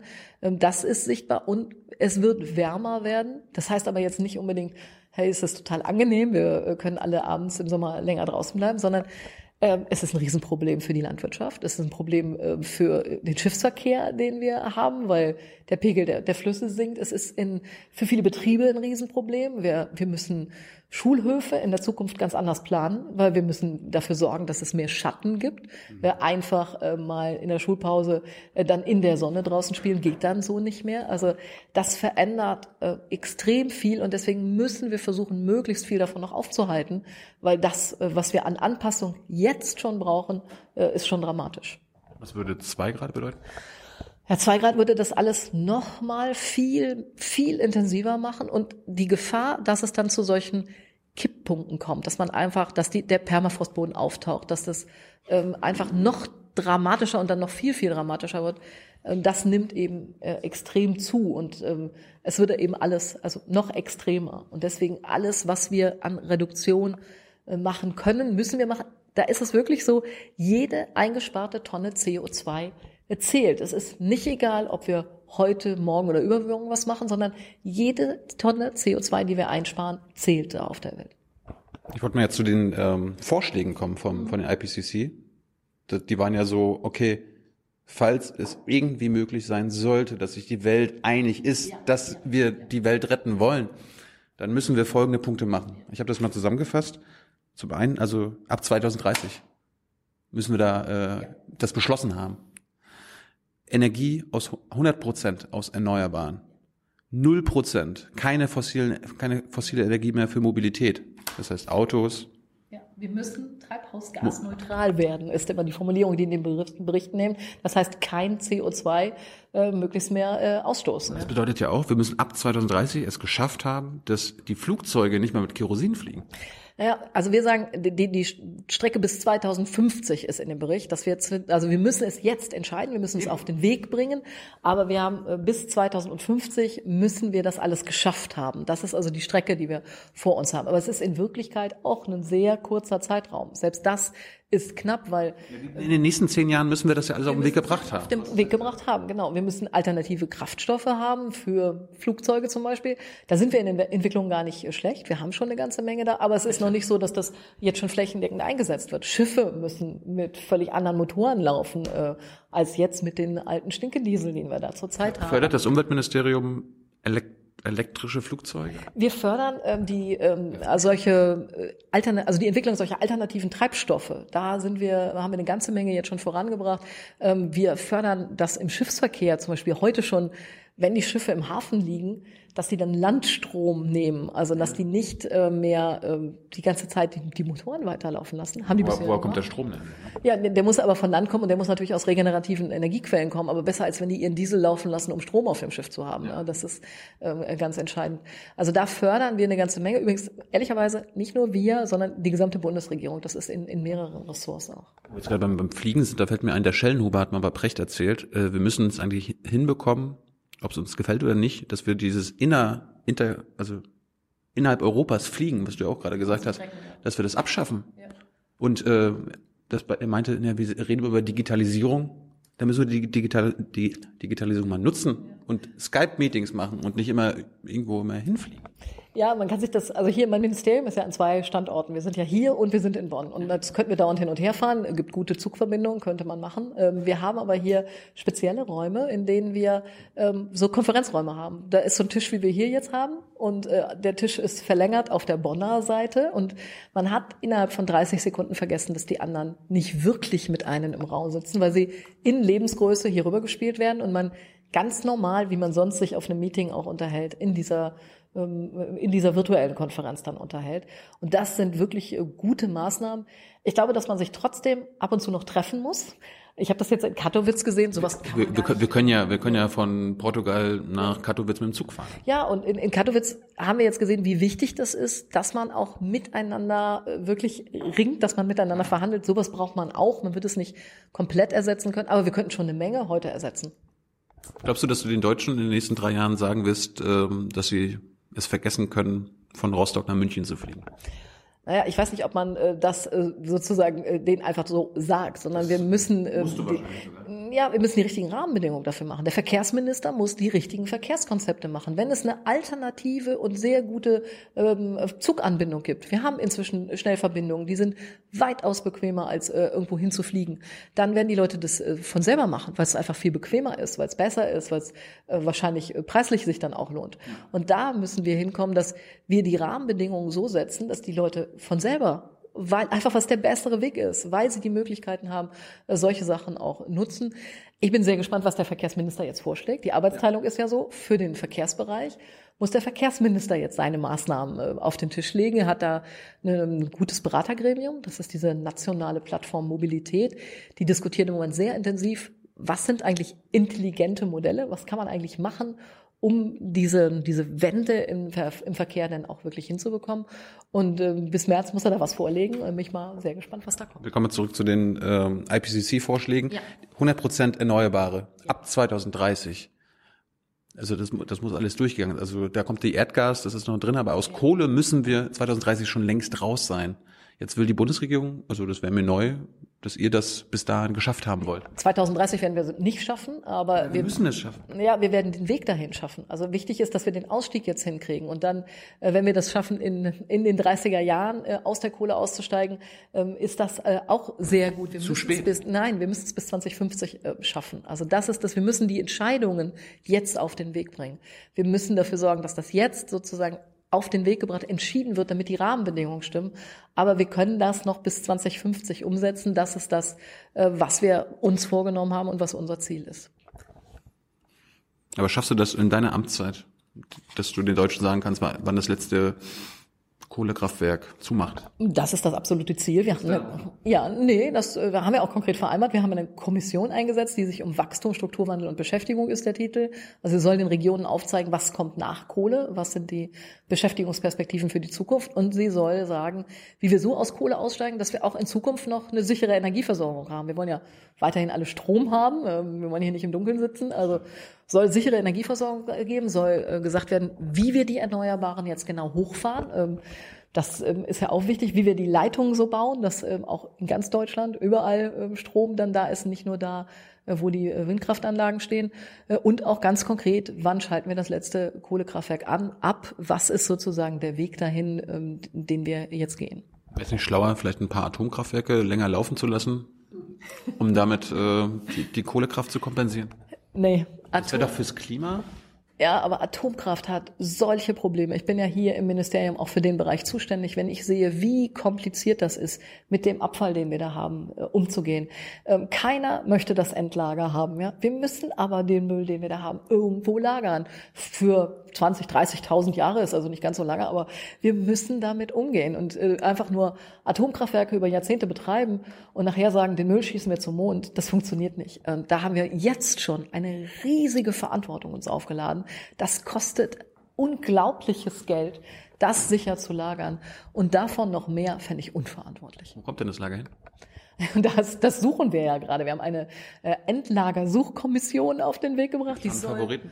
Nee, ähm, die soll, die prüft jetzt alle Gesteine, die geht ganz offen da rein. Sie ist in der ganzen Bundesrepublik äh, unterwegs und ich glaube, das wird noch einige Jahre dauern, äh, bis wir da wirklich was haben, was dann auch sicher ist. Also wir können es ja nicht einfach irgendwo auf die Wiese stellen. Das muss äh, wirklich auch sicher sein. Gut, zurück zu den Vorschlägen vom IPCC. Ja. Keine Waldrodungen mehr. Ja. Das, da denke ich noch sofort an Brasilien, an den neuen rechtsradikalen Präsidenten, der gesagt hat, macht weiter, aber wir machen das ja in Indonesien überall, aber auch in Deutschland. Und wir müssen nicht nur damit aufhören, sondern zigtausende Bäume pflanzen. Wie, wie sagst du das jetzt RWE? Ja, wir müssen wieder aufforsten. Wir müssen wieder neue Wälder schaffen. Das ist äh, ganz zentral, weil Wälder binden erstmal CO2. Und wir sind in Deutschland ähm, groß dabei, Flächen zu versiegeln, also immer mehr zuzubauen, immer mehr Natur zurückzudrängen. Und das bedeutet aber, dass wir an anderen Stellen dann noch mehr CO2 einsparen müssten. Und deswegen ist das so wichtig, dass wir auch hier bei uns wieder aufforsten, dass wir Wälder äh, wieder anpflanzen, dass wir ähm, nicht nur Holz nutzen. Das ist auch schon gut, mehr aus Holz zu bauen. Da ist ja CO2 dann drin äh, gebunden, sondern äh, dass wir auch ähm, Wälder äh, wieder anpflanzen, ja. Aber ich wollte ja wissen, wie du, wie wir RWE dazu bringen können, das, damit aufzuhören. RWE ist zum Beispiel, das ist äh, ein Bericht, auf den sich der IPCC be, äh, bezieht. Und äh, RWE gehört zu den 100 Konzernen, die für 70 Prozent der CO2-Emissionen von 1988 bis 2015 verantwortlich ist. Ja. Also die haben doch die allergrößte Verantwortung. Äh, damit jetzt sofort aufzuhören. Ja, deswegen wollen wir ja, dass man aus der Kohle aussteigt, dass man jetzt ganz klar sagt. Ja, wir waren jetzt bei den Waldrodungen. Warum, warum sagst du als Umweltministerin RWE, hört auf damit mit den Hambi. Ja, die haben ja, also die roden ja den Wald, weil sie eine Genehmigung haben, dafür Kohle abzubauen, da unter diesem Wald Kohle abzubauen. Genau, muss das jetzt aufgehört werden, sofort. Ja, und das, das ist doch das, was wir in dieser Kommission jetzt machen wollen. Wir wollen sagen, wie machen, wie hören wir auf mit dieser Kohleverstromung? Wie hören wir auf damit, äh, Kohle aus dem Boden zu holen und äh, gehen auf den Weg der regenerativen Energien, äh, um dann eben ähm, regenerative nach vorne zu bringen und eben nicht Kohle mehr. Das ist genau der Plan, den diese Regierung sich gegeben hat. Das ist für das RWE nicht ganz einfach. Und das ist auch für die Beschäftigten da nicht einfach. Und deswegen müssen wir aufzeigen, was passiert mit den Leuten, die da heute arbeiten, wo arbeiten die in der Zukunft und äh, was machen wir äh, damit in den Regionen, wo und das ist beim, in der Lausitz noch viel, viel intensiver als im Rheinischen Revier, äh, wo heute die Hälfte der Arbeitsplätze von der Kohle abhängen. Ja, wir müssen auch eine Perspektive für diese Regionen aufzeigen. Wir brauchen beides, den Ausstieg und die Perspektive für die Leute. Aber die Priorität sollte denn absolut beim Ausstieg liegen. Also man verstehst, verstehst du mich, wenn, wenn ich so sage, Svenja, mir sind die Arbeitsplätze, wenn es jetzt darum geht, die Welt zu retten und die, die Welt von unseren Kindern und Kindeskindern zu retten, sind mir die paar Arbeitsplätze und die Schicksale im Großen und Ganzen egal. Mir nicht. Ich bin Sozialdemokratin und mir ist es wichtig, dass wir die Leute auch mitnehmen. Und ich bin fest davon überzeugt, wenn wir das nicht mit den Menschen zusammen machen, dann geht es uns so wie in den USA. Dann wird es einfach abgewählt. Dann äh, kommt so ein Typ wie Trump und sagt, Klimawandel gibt's gar nicht. Und das, finde ich, müssen wir unbedingt vermeiden. Und deswegen müssen wir dafür werben. Wir müssen die Leute mitnehmen. Das ist in der Demokratie anstrengend. Damit haben wir ja auch angefangen. Aber das ist absolut notwendig. Aber wir haben das jetzt seit 30, 40 Jahren, ist doch äh, grüne ein grünes Bewusstsein in der Bevölkerung. Wir haben es probiert, quasi mit Freiwilligen, mit irgendwelchen, ja, die und das. Aber vielleicht ist es jetzt an der Zeit, du sagst ja auch mal, du willst keinen gehobenen Zeigefinger, aber vielleicht ist das jetzt mal an der Zeit, weil die Zeit drängt. Ja, wir müssen jetzt die Rahmenbedingungen anders stellen. Wo sind im Moment die Anreize, eben ähm, ein Elektroauto zu kaufen? Ja, wir geben jetzt eine Prämie dafür. Ähm, wir das bauen ist immer noch teurer. Meine, meine, meine Mutter arbeitet im Autohaus, die kaufen die, die E-Autos werden nicht gekauft, weil sie teurer sind als Genau, die und deswegen müssen wir bessere Anreize schaffen, damit das jetzt auch wirklich auf den Markt kommt. Ja, Vorschriften auch, aber ich meine, ist ja gar nicht so einfach im Moment ein Elektroauto zu kaufen. Und deswegen muss es beides geben. Wir brauchen klare Regeln, wir brauchen Vorschriften, aber wir müssen auch die Angebote schaffen. Beides muss da sein, weil sonst ähm, funktioniert das nicht. Also um Verbote oder so konkrete Verbote, dass jeder Deutsche nur einmal im Jahr fliegen kann, egal wohin, das Ich glaube, das kriegt man nicht durchgesetzt. Also das ist nichts, was ich, äh, was ich glaube, was man durchsetzen kann. Das wäre vielleicht nötig. Ja, aber äh, es ist ähm, eben gar nicht so einfach, äh, sowas äh, durchzusetzen. Die Leute wollen mobil sein und deswegen müssen wir Fliegen so organisieren, dass es eben CO2-neutral geht. Das muss dann die Herausforderung sein. Ich glaube nicht, dass die Leute ähm, insgesamt oder dass wir insgesamt die Menschen dazu kriegen, nicht mehr mobil sein zu wollen, alle in ihren Regionen zu bleiben, sondern wir müssen es treibhausgasneutral hinbekommen. Wir müssen es irgendwie hinbekommen, dass meine Schwester nicht mehr für 19 Euro von Berlin nach Mailand fliegt oder so. Ja, dass diese, dass man so billig fliegen kann, dass das deutlich billiger ist als Zugfahren, das ist was, was für das Klima eben äh, wirklich schädlich ist, ja. Die letzten beiden Punkte, die die äh, Kommission gesagt hat, die industrielle Landwirtschaft muss nicht nur eingehegt werden, sondern beendet werden. So, und das ist ja eine interessante Sache für, für Deutschland. Also ich meine, Ja, das ist eine interessante Sache, äh, vor allen Dingen auch für Europa. Wir haben im Moment eine europäische Agrarpolitik. Ähm, Jeder von uns gibt jedes Jahr 114 Euro, äh, um eben Landwirte zu unterstützen. Das ist richtig. Die brauchen Unterstützung. Die müssen Hilfe haben, damit sie Nahrungsmittel auch äh, produzieren können. Aber ich möchte, dass sie das Geld eben für gesellschaftlich gewünschte Leistungen bekommen, dass sie eben nicht Geld bekommen für eine Fläche, die sie bewirtschaften, sondern Geld dafür bekommen, dass sie Blühstreifen anlegen, dass sie Insekten schützen, dass sie Landschaften pflegen und erhalten äh, und dass sie Nahrungsmittel produzieren. Ähm, Das alles zusammen wäre deutlich besser für das Klima und wäre deutlich besser für uns. du, äh, Julia Klöckner hat schon gesagt, diese Landwirtschaftsministerin, dass ihre Lobby verschwinden muss im, im Grunde. Die, das sind ja, die Bauernlobby ist ja, das sind die industriellen Landwirte. Ja, es gibt ja nicht nur industrielle Landwirte, es gibt auch viele kleine bäuerliche Betriebe. Ich habe hier zum Beispiel so einen Praktikerbeirat, also lauter Praktiker von vor Ort. Und der Dialog mit denen ist total klasse. Die sind äh, sehr aufgeschlossen, die, die gucken, was sie machen können, um die Böden anders zu bewirtschaften. Die sind sehr darauf bedacht, äh, Klimaschutz Du auch nach kennst doch die Macht der, äh, Ja, der Bauernlobby. ja, aber die Und die muss, die muss weg. Also die, die, die, die, die muss verschwinden. Bis 2000, bis, bis 2050 darf es keine industrielle äh, Landwirtschaft mehr geben. Das entscheiden wir doch in der Art und Weise, wie wir fördern. Wenn wir die Förderung weiterhin so machen, dass das so unterstützt wird, dann wird das auch so weitergehen. Wenn wir die Förderung verändern und sagen, nein, so wollen wir das nicht mehr, äh, dann äh, wird auch äh, diese Form von Landwirtschaft sich verändern. Und das ist das, was wir brauchen. So, und der letzte Punkt, den die IPCC-Forscher vorschlagen, ist, wir müssen drastisch unseren Fleischkonsum reduzieren. Vielleicht mit so künstlichem Fleisch kompensieren oder so weiter. Ich weiß auch nicht, wie das schmeckt. Aber wie willst du schaffen, dass die Deutschen weniger Fleisch essen? Wir machen das hier ganz konkret im Ministerium zum Beispiel durch gutes Beispiel. Wer hier bei mir zu Gast ist, wenn ich einlade, ähm, der kriegt einfach gar kein Fleisch. Unsere Menüs, unsere Buffets, die wir hier sind, haben, sind alle ohne Fleisch. Und den meisten fällt es gar nicht auf. Sie merken es gar nicht. Weil man kann sehr, ähm, sehr, sehr leckeres Essen kochen. Man kann sehr leckere Angebote machen ohne Fleisch. Und das ist was, was ich versuche hier zu zeigen. Ähm, Und ich glaube, das müssen einfach noch viel mehr Leute mitbekommen, dass das eine gute, leckere Alternative Aber ist. es kommen jetzt ja nicht 81,988 Millionen Menschen ins Umweltministerium und können sich da ein Beispiel nehmen. Wie, Nach der offenen Tür sind schon viele hier. wir müssen drastisch unseren Fleischkonsum halbieren, glaube ich, bis 2030. Wie, wie, wie willst du den Deutschen in elf Jahren beibringen, nur noch die Hälfte des Fleisches zu essen? Ja, das ist ein Thema, was ja nicht nur ich bearbeite, was im Landwirtschaftsministerium. Klöckner interessiert das überhaupt nicht. Ja, Sie hat aber Verantwortung für den Bereich. aber und sie muss, sie nicht. Also- doch, sie muss, sie muss, sie, ähm, Aber das ich, macht ja gar nichts. doch, sie muss jetzt Maßnahmen vorlegen, wie ihr Beitrag zum Klimaschutz ist. Und das ist ein ganz zentraler Beitrag.